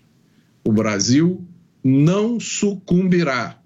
E terminou dizendo: acredito em vocês, acredito no Brasil, acredito em Deus e disse muito obrigado pelos quatro anos à frente da presidência da República. Bom, é a análise de Roberto Mota, depois dessa live que nós acompanhamos. E Mota, nós temos agora um convidado aqui nessa edição, que a gente segue, essa edição estendida do nosso Jornal da Manhã. Temos o deputado Giovanni Cherrini, do PL. Tudo bem, deputado? Mais uma vez, muito, bem, muito obrigado por nos atender. E a senhora, obviamente, acompanhou essa live, né? O presidente foi muito criticado por lá atrás não ter admitido ou falado sobre a derrota nas urnas. Mas, de uma certa maneira, agora ele faz uma despedida. Isso, para o capital político dele, é importante para ele manter na, na política e tentando contabilizar o capital político de voto que ele teve durante as eleições para, eventualmente, tentar voltar daqui a quatro anos. Que leitura que o senhor faz dessas declarações do presidente que viaja ainda hoje para os Estados Unidos? A minha saudação à Jovem Pan. Eu estava acompanhando a fala do presidente durante todo, todo o tempo. Minha saudação a você, Tiago, Adriano, ao nosso comentarista Mota. E eu vou repetir essa frase que está escrita aí pela Jovem Pan. A liberdade é oxigênio da democracia. O presidente Bolsonaro mostrou e para alguns poderia dizer assim, acabou. Para outros, como eu, nós podemos dizer assim, estamos e estaremos iniciando uma nova fase na nossa vida política. Eu fui o mais votado do PL aqui do Rio Grande do Sul, fiz 162.036 votos, levei o nome do presidente Jair Bolsonaro por todos os tempos, sou vice-líder do governo até o dia 31, até amanhã. Tive a honra, privilégio e agradeço muito ao presidente Bolsonaro. Quando vocês me convidaram para falar, eu fui lá e coloquei a camisa que eu chamo a camisa do presidente Bolsonaro, para falar com vocês. Aqui no Rio Grande do Sul a gente diz assim: não está morto quem peleia. Eu trabalho muito no mundo espiritual e no mundo holístico e eu penso que nada ocorre por acaso.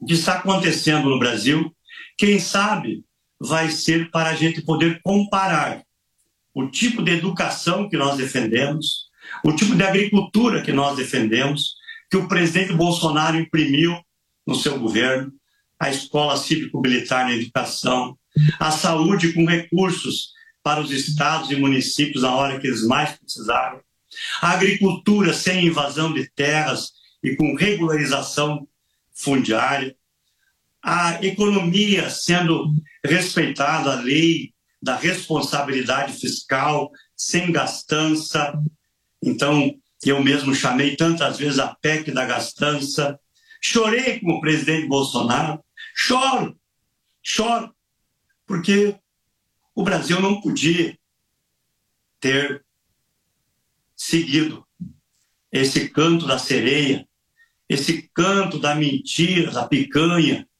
Aliás, eu estou pensando em apresentar um projeto, o projeto Minha Picanha, Minha Vida, né? porque nós temos que cobrar do presidente agora a, a picanha para a população. Eu também gostaria muito de distribuir picanha para todo mundo. Cobrar que nós somos proibidos de falar na campanha eleitoral, que o, que o Lula era amigo do Ortega, que era amigo do Hernandes, que era amigo dos piores exemplos do mundo, Veja bem, se você vai fazer um bolo, eu gosto muito de fazer comida. Se você vai fazer um bolo, você faz a melhor receita ou a pior receita? Você coloca os melhores condimentos que você vai fazer comida ou você coloca os piores? E o que nós vemos na esquerda brasileira é que eles buscam os piores exemplos para citar como algo que deu certo. Olha, 94% de miséria e fome na Venezuela esse é o exemplo. Vamos receber esse homem como sendo um democrata e nós que estamos nas ruas somos os cidadãos que somos antidemocráticos? Nós vamos ultrapassar isso. E eu quero ter um privilégio de ser uma oposição ferrenha a esse governo. Eles vão ter que ajudar o Brasil e não prejudicar o Brasil. Nós não vamos fazer oposição igual do PT. O PT fez quatro anos de oposição junto com todos os seus comparsas, que ali foi STF, meios de comunicação, rede social, todos foram comparsas para esse sistema chegar aonde chegou. Agora, eles vão ter que responder ao Brasil. Inflação baixa, a nossa economia vencendo a, o desemprego, vencendo a miséria.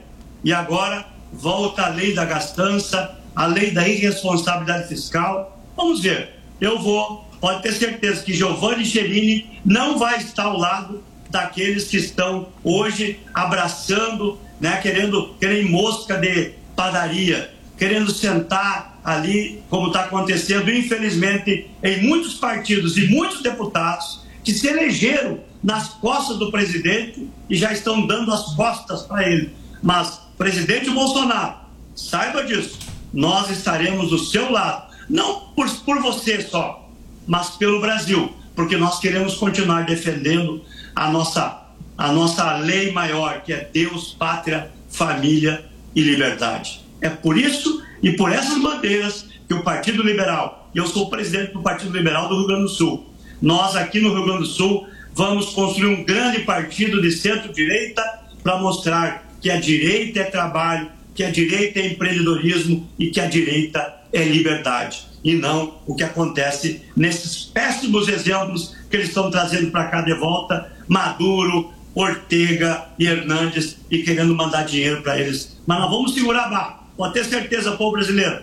O presidente Bolsonaro deu esperança para nós. Não está acabado e não está morto quem pelei. Nós vamos pelear pelo povo brasileiro e hoje as pessoas saíram para a rua e não vão esmorecer e nem vão dizer, ah, me decepcionei com o presidente, me decepcionei, porque a política não é uma corrida de 100 metros. A política é uma maratona e essa maratona vai ser vencida pela direita no Brasil e não pela esquerda da preguiça, da miséria, da fome, da desgraça e da falta de liberdade. Deputado Giovanni, a pergunta é de Roberto Mota. Mota. Deputado, é, do discurso do presidente, qual o senhor acha que foi a mensagem mais importante? A mensagem é, para a qual as pessoas. É, eu estou acompanhando aqui nas redes sociais e as pessoas estão agora processando, reagindo, tem todo tipo de reação. Qual é a sua recomendação para essas pessoas? Onde elas, o que, que elas deveriam prestar mais atenção no que o presidente disse? A minha recomendação, que tem sido, eu te acompanho, Mota teus comentários, nos parabéns pela lucidez. É, a minha recomendação sempre foi, desde que esse sistema todo nos venceu, né? Porque eu tenho dúvidas, né?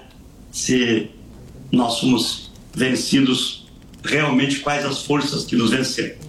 Mas a minha recomendação sempre foi: nós temos que continuar unidos. Eu sou cooperativista, eu tenho uma frase que eu digo sempre: juntos nós somos fortes e unidos nós somos imbatíveis. Eu sei que muitos agora, já na PEC da gastança, pessoas do PP, pessoas que, do Republicanos, pessoas do União Brasil e que fizeram campanha, uns aonde era bom defender o Bolsonaro, falavam bem dele. Aonde era bom ficar quieto, ficavam quietos. E muitos se elegeram assim. Mas isso é democracia. Cada um tem que seguir o melhor caminho. A melhor uh, fala do presidente Bolsonaro, eu não tenho dúvida nenhuma, é quando ele fala sobre a liberdade. Ele não entrou na justiça contra jornalista, ele não fez absolutamente nada contra aqueles que pensavam diferente dele, inclusive na pessoa que lhe deu uma facada. Ele nunca falou em vingança, em absoluto, só queria justiça, que infelizmente até hoje não o fizeram. Imagine se tivesse dado uma facada numa pessoa deles.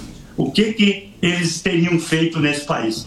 Agora, por exemplo, tocaram fogo numa loja da Van, lá em Vitória da Conquista. Não se vê nos meios de comunicação nada sobre isso.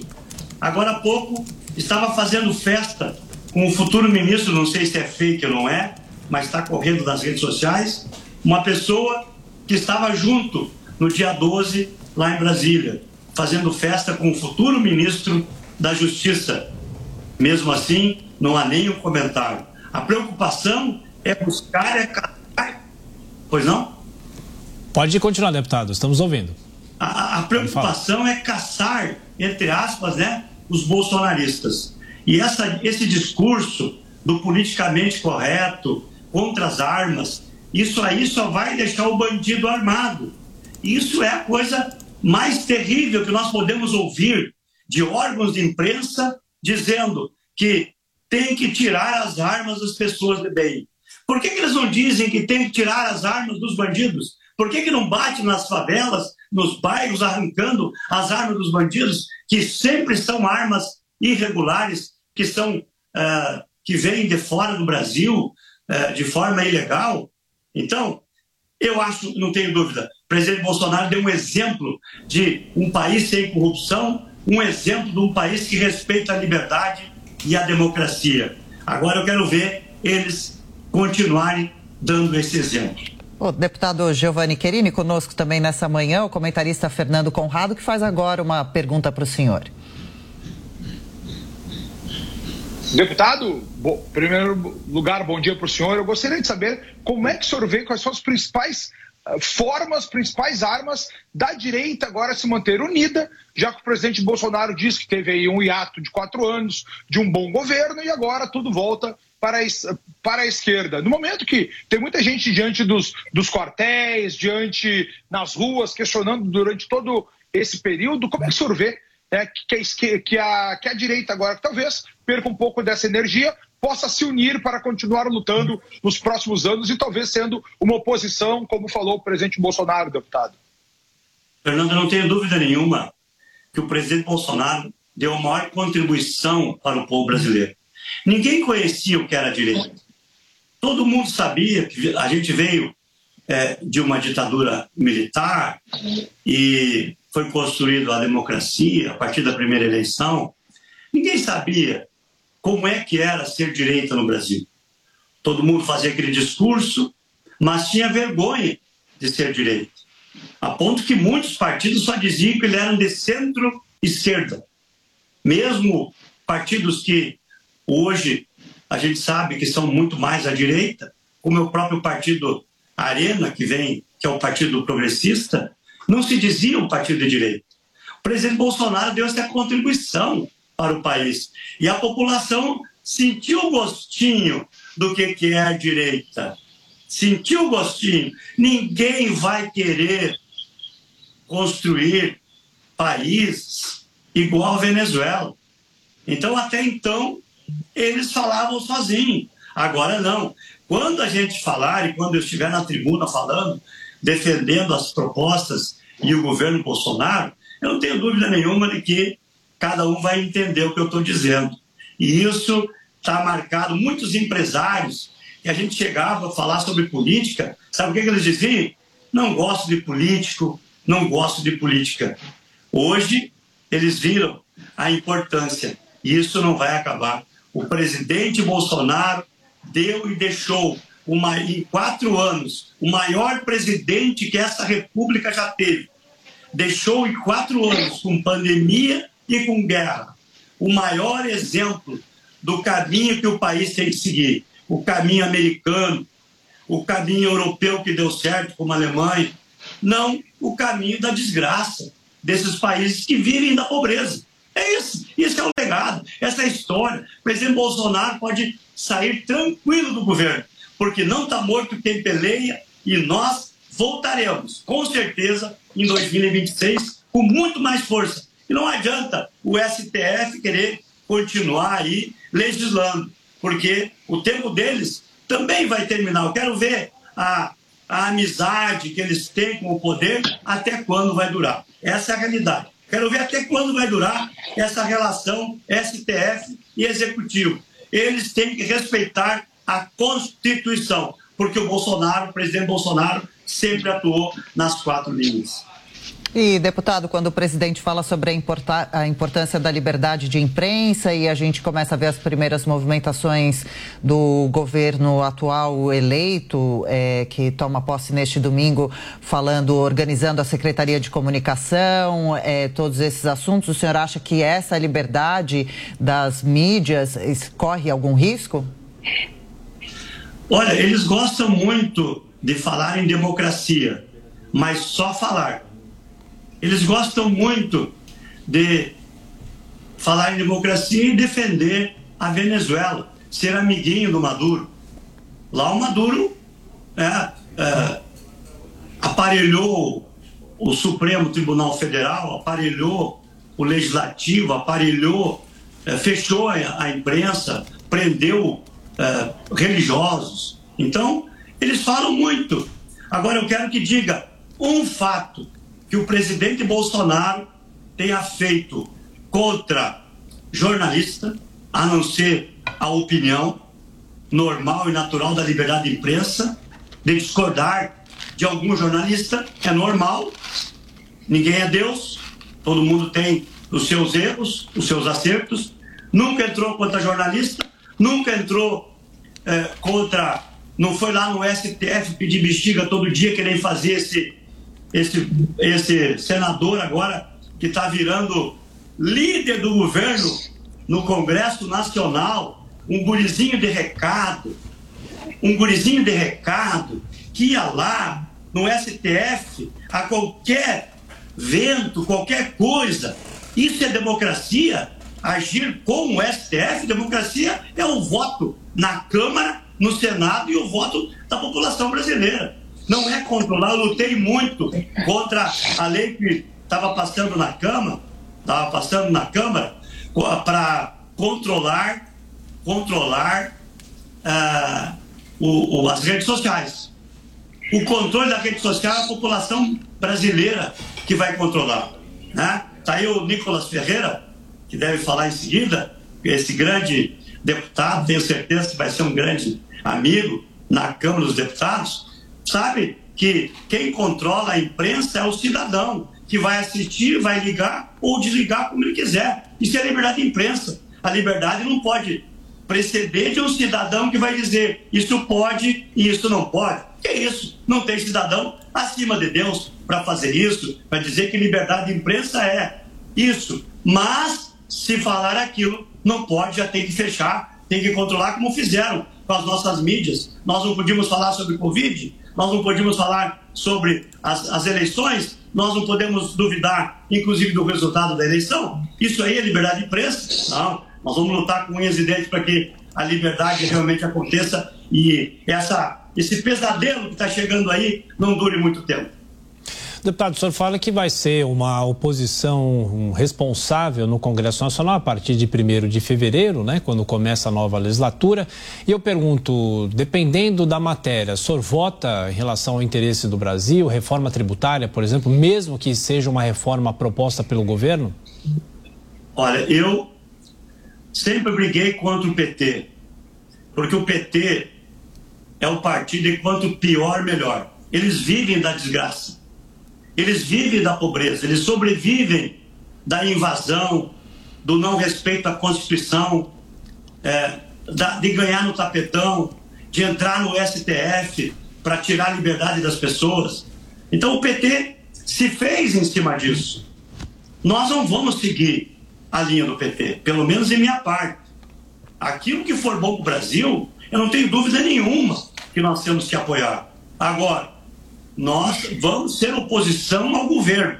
Porque um governo que cria, cria 37 ministérios, um governo que bota um monte de raposa cuidar do galinheiro, ah, não pode dar certo. Então nós vamos ter, muito, vai ser um cardápio para oposição espetacular. Pode ter certeza. Todo dia nós vamos ter muitos assuntos para a imprensa que é, é imparcial, né? Para poder divulgar das barbaridades que eles vão fazer contra o povo brasileiro. Mas nós vamos ser vigilantes, a favor do Brasil e contra esse governo que vai se entregar para Maduro, para Ortega, para Hernandes, que já está. Primeira visita do presidente Lula. Prestem bem atenção. Aonde será? Na Argentina. A Argentina é um excelente exemplo para o Brasil. Temos que ajudar os nossos povos, mas temos que ajudar primeiro os nossos pobres, para depois ajudar os pobres de outros países. Pelo menos é assim que eu aprendi. Então, de minha parte, pode ter certeza, o Brasil vai ter de mim o apoio àquilo que é importante para o agronegócio, para a escola cívico-militar, para a saúde que preserva a vida, vai ter o apoio ao, ao, agricultor, principalmente o agronegócio que o PT não gosta, os empresários que o PT não gosta vão ter de nossa parte, a direita que o PT não gosta, nós vamos estar fazendo uma oposição consciente e uma oposição inteligente, porque eles vão ficar pouco tempo. Não sei se eles terminam o governo, sinceramente, pelo jeito que estão indo. Aliás, tem uma frase muito maravilhosa em relação ao silêncio do presidente Bolsonaro.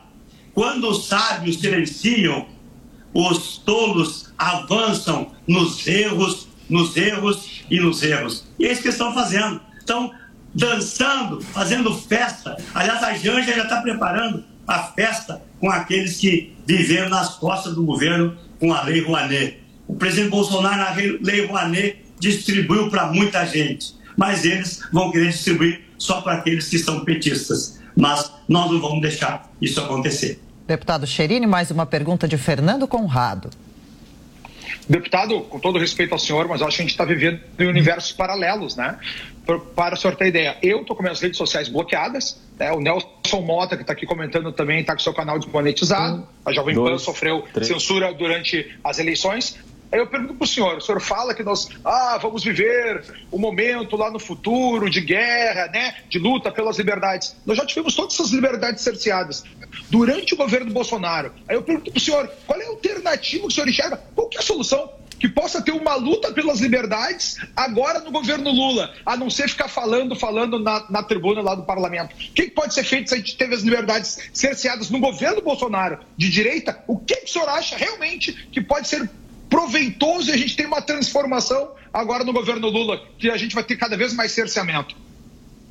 Vou falar uma palavra bem chula. Eles vão se lambuzar nas suas próprias, nos seus próprios erros. E isso já está acontecendo. E eu acredito muito na nova Câmara e no novo Senado Federal que estão chegando. Acredito muito nisso eles não vão conseguir comprar todo mundo. E vai faltar, começar a faltar. Você sabe que tem um pensamento de Luiz XV, né? Que quando você coloca uma pessoa no lugar, você arruma ali um, um ingrato e deixa mais 100 descontentes. Então eles não vão ter cargo para todo mundo, eles não vão ter dinheiro para todo mundo, e eles vão começar a ter grandes desgastes. E o próprio, os próprios ditadores de toga vão começar a questionar, porque o país vai começar a perecer. E, infelizmente, vai ser a dor do povo que vai mostrar que o caminho deles é o caminho errado. Eu não vou só estar na tribuna mas eu vou estar todo o tempo nas comissões, na tribuna, nas ações todas que nós pudermos fazer. É o que nos restou, né? É o que nos restou. E eu acho que isso vai ser eficaz e não será por muito tempo que eles estarão no poder, porque o nosso povo que está na rua, aliás, que eu quero valorizar, que eu vi pessoas chorando, chorei junto, lá em Soledade, na minha terra, no Trevo, chorei junto com o nosso povo, chorei e choro quando vejo todo esse povo aí na frente dos quartéis, lutando pela liberdade, lutando pelo Brasil essa semente não vai morrer. Por isso, acredite, vamos, vamos com fé e com confiança. Eles chegaram no extremo, cortando as nossas redes sociais. Mas pode ter certeza que eles não vão segurar a economia. E o país morre e os apoiadores fogem quando a economia vai mal. Aconteceu isso com a Dilma. Eu fui expulso do PDT porque votei a favor, a favor é, da, da, do impeachment da Dilma na época. Hoje o PDT tá, é um aliado de primeira ordem, né? ganhou até dois ministérios no governo do Lula. Né? São todos puxadinhos, porque o PT não, não, não faz aliado, o PT arruma comparsas. E é esses comparsas que vão começar a brigar. Aliás, já tem briga entre a Gleice Hoffmann e o, e o Haddad. Eles são já, vai, vão se degradar. E essa harmonia da imprensa também vai começar a acontecer quando não tiver dinheiro para sustentar milhões e milhões que eles precisam para poder divulgar coisas boas do governo. E o povo não é mais bobo e não é mais burro. Tenho certeza que esse povo vai estar com a semente no coração para nós fazermos a mudança logo aí na frente. Deputado Giovanni Cherini, agora a pergunta de Diogo Schelp, que participa também desta nossa cobertura, fazendo a repercussão da live do presidente da República, Jair Bolsonaro. Schelp, bem-vindo. Bom dia a todos. Deputado, uma das questões que, o, que se colocou né, durante todo esse período de protestos aí em frente a quartéis, bloqueios e tal, é que o presidente ficou em silêncio durante muito tempo. Hoje, na live, ele justificou esse silêncio dizendo que estava procurando alternativas dentro das linhas da Constituição é, contra a posse do Lula. Isso não foi possível ocorrer. É, Perdeu-se alguma coisa em termos de liderança sobre esse movimento? Quer dizer, se o governo ou o Bolsonaro tivesse falado antes sobre o assunto, tentado liderar mais é, todo esse movimento popular, poderia ter é, garantido né, que, que poderá ser de fato líder desse movimento nos próximos anos? Eu acredito que, por mais que o presidente Bolsonaro tenha se decepcionado, como todo o povo brasileiro, com o resultado que o sistema preparou para essa eleição, ele o silêncio dele foi muito importante para mostrar que todo esse povo que estão nas ruas, aqui no Rio Grande do Sul, todos os trevos, tem gente de verde e amarelo, não só na frente do quartel, nos trevos, nas estradas. Se você somar, são milhões de brasileiros que estão nas ruas há 58 dias, depois, após a eleição, 58 dias ali, lutando com chuva, com sol. Você acha que isso será em vão? Esse silêncio, eu acho que é aquela história. Vocês têm que falar por mim. Eu fiz a minha parte. E ele disse isso hoje na live. Vocês, e nós vamos falar pelo presidente Bolsonaro. Nós, inclusive, não podemos ir nesses protestos. Porque se a gente fosse, nós corríamos riscos de não ser diplomado, corríamos risco de não ser. Então a gente não participou de tudo isso, mas o povo fez. Então foi também um teste de que né, esse movimento é muito maior do que o presidente Bolsonaro. Esse movimento é muito maior do que a Câmara e o Senado, muito maior que nós. Esse movimento está nas ruas, mesmo sem líder, a Jovem Pan está onde a notícia acontece. Principais assuntos para ficar de olho nesta semana vem do Congresso Nacional. Uma equipe de reportagem dedicada e especializada em política traz informações exclusivas da capital federal que afetam o seu dia a dia. Com a apresentação de Catiúcia Sotomayor. Essas e outras notícias são as principais que você vai conferir ao vivo, direto de Brasília. De segunda a sexta, às quatro e meia, na Jovem Pan News. Não compre imóveis agora. Vem aí a maior promoção do Brasil. Bota fora Silvia Design. Dia 6 de janeiro, a Silvia Design vai vender todo o seu estoque a preço de custo. E você vai pagar em até 18 vezes no seu cartão de crédito. Dia 6 de janeiro, bota fora Silvia Design. Muita variedade de móveis e peças assinadas à pronta entrega. Silvia Design. Móveis de valor. Última hora. 24 horas. New, New. Jovem Pan News. Sabia que quem tem um nível avançado de inglês pode aumentar em até 61% o seu salário? Com o curso de inglês New, você pode conquistar aquela promoção que tanto sonha ou ainda trabalhar fora do Brasil. São mais de 200 aulas gravadas, além de conteúdos ao vivo toda semana para você interagir com o professor. Venha fazer parte do time de mais de 12 mil alunos que transformaram suas vidas através do inglês. Acesse a newcursos.com.br e garanta já a sua vaga. Chegou o Panflix, todo o conteúdo da Jovem Pan, onde você estiver e na hora que quiser. Baixe já no seu smartphone ou tablet, é grátis. A gente cuida de você, você cuida da gente. E o cuidado de todos faz a diferença. O Toro Sushi entrega na sua casa o melhor da culinária japonesa. Cortes precisos de sashimi e deliciosos sushis. Toro Sushi, reconhecido pelo Guia Michelin, pedidos pelo app Toro Sushi e aplicativos de delivery. Do meio-dia até as 23 horas. Toro Sushi, em Moema e Jardins. Você acompanhou a disputa presidencial mais